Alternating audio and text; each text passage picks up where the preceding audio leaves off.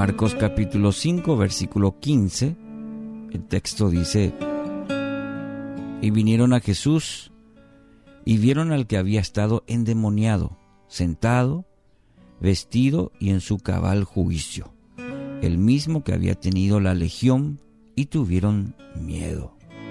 Título para hoy, Transformación Total no es solamente para agregar un eh, color al relato que el evangelista describe la condición esta condición exacta en la cual los pobladores encontraron al hombre que había estado endemoniado. Es precisamente su condición transformada la que impactó tan profundamente eh, a los que estaban ahí presentes. Si analizáramos el relato o viéramos el relato de Marcos con el de Lucas de este episodio, tendríamos la imagen eh, patética de un hombre completamente atormentado por la vida y las circunstancias en las que vivía. En el Evangelio según San Marcos nos dice que el Gadareno, que moraba entre los sepulcros, que daba grandes gritos, se hería continuamente con piedras.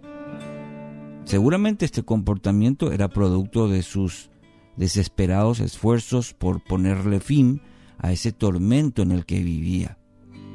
El Evangelio según San Lucas agrega el detalle de que el hombre no vestía ropa alguna, de manera que se le veía por las colinas de la zona corriendo completamente desnudo.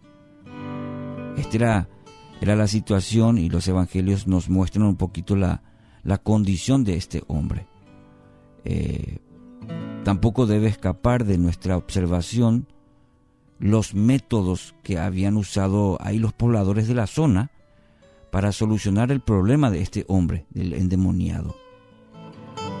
Y si observamos, ninguno de ellos se caracterizaba por misericordia o por compasión hacia este hombre. Más bien, con una violencia absolutamente injustificable, dice, lo habían atado muchas veces con cadenas, con grillos para tratar ahí de contenerlo un poco. Y sí, son los medios de este mundo, donde es más eh, fácil o importante quizás asegurar la comodidad y la tranquilidad que liberar a los cautivos de su sufrimiento. Hoy no lo hacemos quizás con grillos y cadenas, pero tenemos instituciones para aislar y sacar del camino a personas con este tipo de desequilibrios mentales.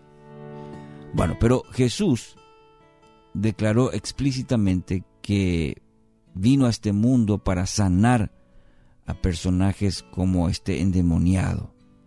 Y para ello podemos leer en Lucas 4, 18 y 19 la misión de, de Jesús a este mundo. Y vemos ahí que lejos de ignorarlo, el Señor le ministró y puso fin a su tortuosa experiencia para encaminarlo hacia una vida sana, restaurada. Mire el escenario, mire el cambio, la transformación que nos ofrece, nos ofrece, mejor dicho, este, este texto de hoy y en la historia de este hombre. Eh, antes el hombre andaba desnudo, ahora está vestido. Antes corría por doquier buscando herirse con piedras, ahora estaba sentado. Antes daba grandes gritos, ahora estaba en su sano juicio. Qué tremenda transformación, ¿verdad? Es la clase de cambio que Dios quiere y puede producir en la vida de todos aquellos cuyas vidas Él toca, Él ministra, en el cual tiene un encuentro. Y Dios estuvo con, con aquel hombre. Y ahora vemos el escenario completamente distinto que tanto Marcos y Lucas eh, nos muestra. En la iglesia, en la iglesia no siempre hemos entendido esta realidad, prefiriendo atender solamente aspectos espirituales, entre comillas, del ser humano. Lo espiritual, sin embargo, no puede estar de ninguna manera divorciado de lo emocional, lo mental o, también lo físico.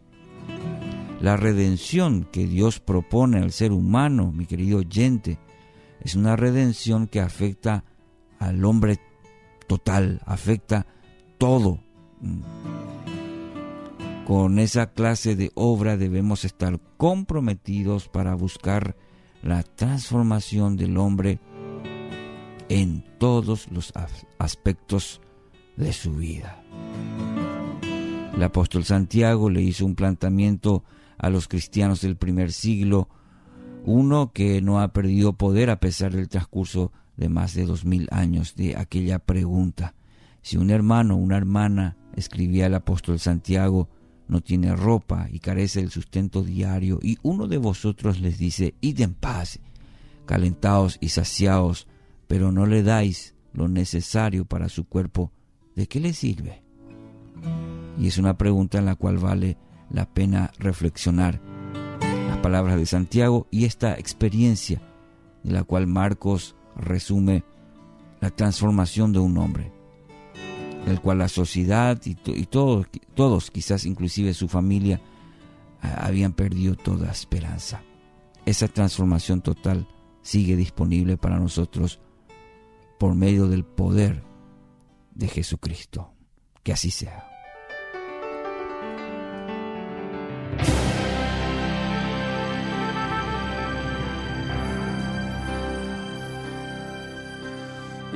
¿Cómo olvidar lo que hizo el Señor? El mudo pudo hablar, el cojo sano la mujer del flujo de sangre